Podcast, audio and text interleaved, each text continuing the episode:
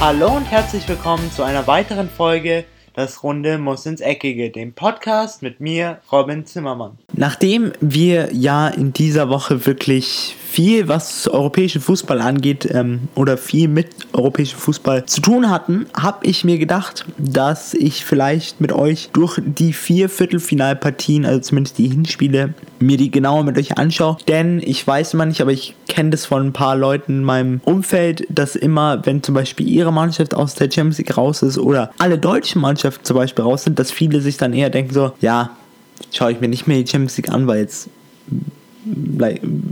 beeinflusst es mich nicht mehr oder es ist nicht mehr wichtig für mich, weil natürlich mein Team nicht mehr dabei ist. Aber ich auf der anderen Seite bin schon so ein Mensch, der die Champions League bis zum bitteren Ende schaut. Also ich liebe hochklassigen europäischen Fußball. Ich liebe es auch, verschiedene Mannschaften aus verschiedenen Ländern zu verfolgen, die man sonst vielleicht nicht so sehr verfolgen würde, wie zum Beispiel der FC Porto oder eben auch Ajax Amsterdam, obwohl die schon in wirklich in dieser Saison auf sich aufmerksam gemacht haben. Aber eben genau das bringt so die Champions League mit sich, für mich insbesondere auch noch dieser Flair, diese Anspannung, diese Möglichkeit, dass man durch einen Fehler ausscheiden kann und einfach den höchst oder den höchst qualitativ hochwertigen Fußball, den wir in Europa sehen können.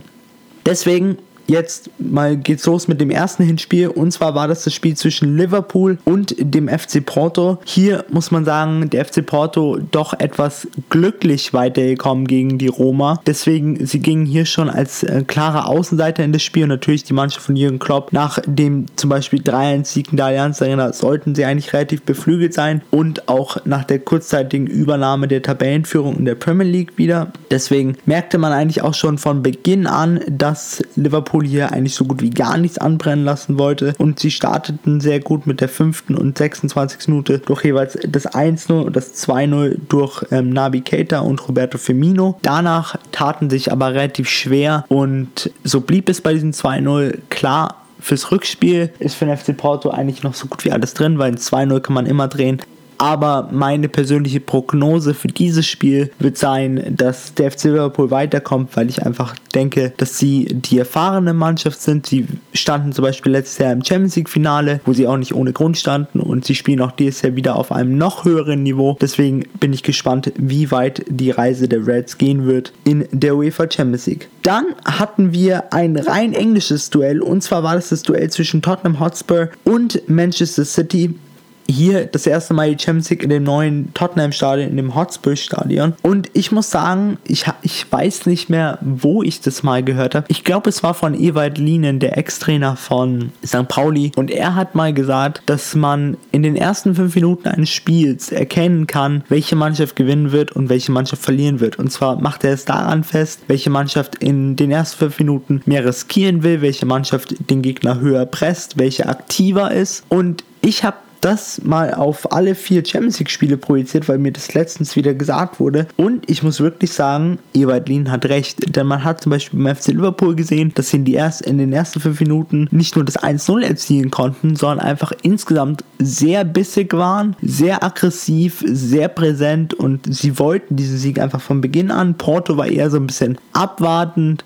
schläfrig, sie wollten sicher gehen, dass ja nichts hinten anbrennt. Aber eben jetzt, um auf das Spiel zwischen Tottenham Tottenham und Manchester City zurückzukommen, hier hat man auch gemerkt, dass Tottenham von Beginn an Druck machen wollte. Sie pressten die Citizens relativ hoch, wo man auch sagen muss, dass ähm, der argentinische Trainer Maurizio Pochettino hier einen guten Schachzug gewählt hat, denn man hat in der Vergangenheit gesehen, dass ähm, bei Spielen von Manchester City, wo sie früh angelaufen werden, früh unter Druck gesetzt werden, insbesondere die Abwehrspiele mit den Innenverteidigern John Stones und Otamendi nicht die zwei ballsichersten Spieler sind. Deswegen habe ich auch hier schon relativ früh mal das Gefühl gehabt, dass Tottenham Hotspur dieses Spiel für sich entscheiden würde. Aber es schien lange Zeit nicht so, denn in der 12. Minute kassierte Tottenham Hotspur einen Elfmeter gegen sich, welchen dann aber Hugo Lloris hervorragend parieren konnte. Danach gab es in der oder früh in der zweiten Halbzeit einen Schock für die Hotspurs, denn Harry Kane musste verletzt runter und er wird wahrscheinlich bis Juni ausfallen, also so gut wie bis zum Ende der Saison. Für ihn kam Lukas Mura, aber eben wie gesagt, durch diese Aktivität, durch diesen Willen und durch diesen Biss, den die Hotspurs von Beginn an hatten, lag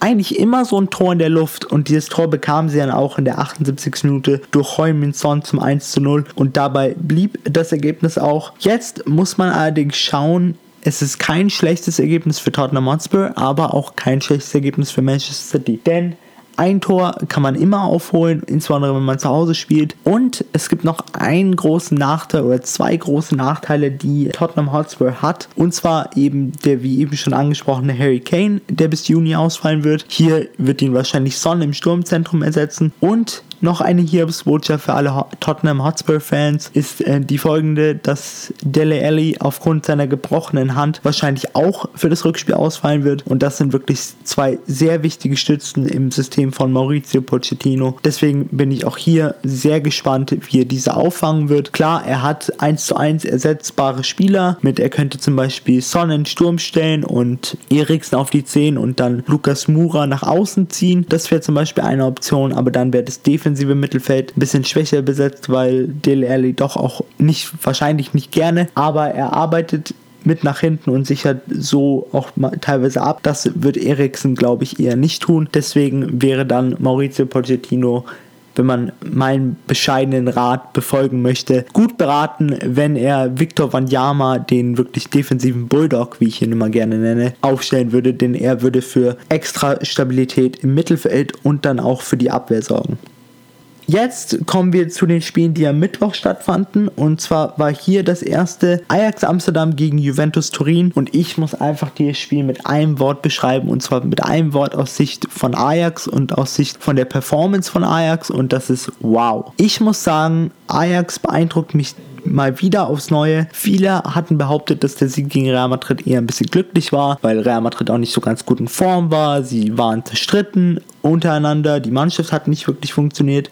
Jetzt spielen sie gegen eine Mannschaft, die eigentlich ähm, unangefochten auf Platz 1 ist in der Serie A, sich auch gut versteht, einen Weltklasse-Stürmer drin hat mit Cristiano Ronaldo und trotzdem bestimmen sie das Spiel. Sie hatten 60% Ballbesitz, hingegen den 40% von Juventus Turin. Sie hatten viele Torabschüsse, sie haben immer Druck gemacht. Ein Frankie de Jong war zum Beispiel der ständige Motor, ein Ziyech war der Antreiber, der die für die Breite im Spiel gesorgt hat, der für die Spielintelligenz gesorgt hat und ein Tadic hat wirklich gewirbelt und gearbeitet bis zum Geht nicht mehr. Deswegen muss man wirklich sagen, wow, eine klasse Performance. Und auch nach einem kurzen Dämpfer in der 45. Minute, nach einem klasse Lauf von Cristiano Ronaldo, wo ich wirklich sagen muss, der ist mit seinen 34 Jahren wahrscheinlich schneller als jeder Zwölfjährige, wenn der Zwölfjährige davor 10 Jahre Laufen trainiert hätte. Also wie man mit 34 Jahren noch so schnell sein kann, ist für mich unvoll, unnachvollziehbar, aber er ist einfach wie man Englisch so schön sagt, Freak of Nature.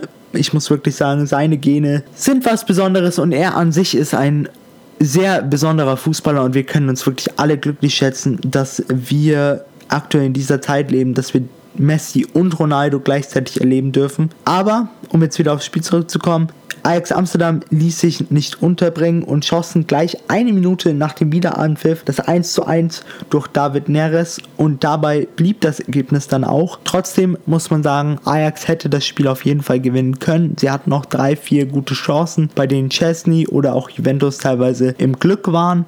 Trotzdem, ich habe ein gutes Gefühl, was Ajax angeht, denn wenn sie genauso auftreten in Juventus, wie sie es in Madrid gemacht haben, dann muss ich sagen, könnte ich mir gut vorstellen, dass Ajax Amsterdam seit Jahren mal wieder im Halbfinale der UEFA Champions League stehen könnte.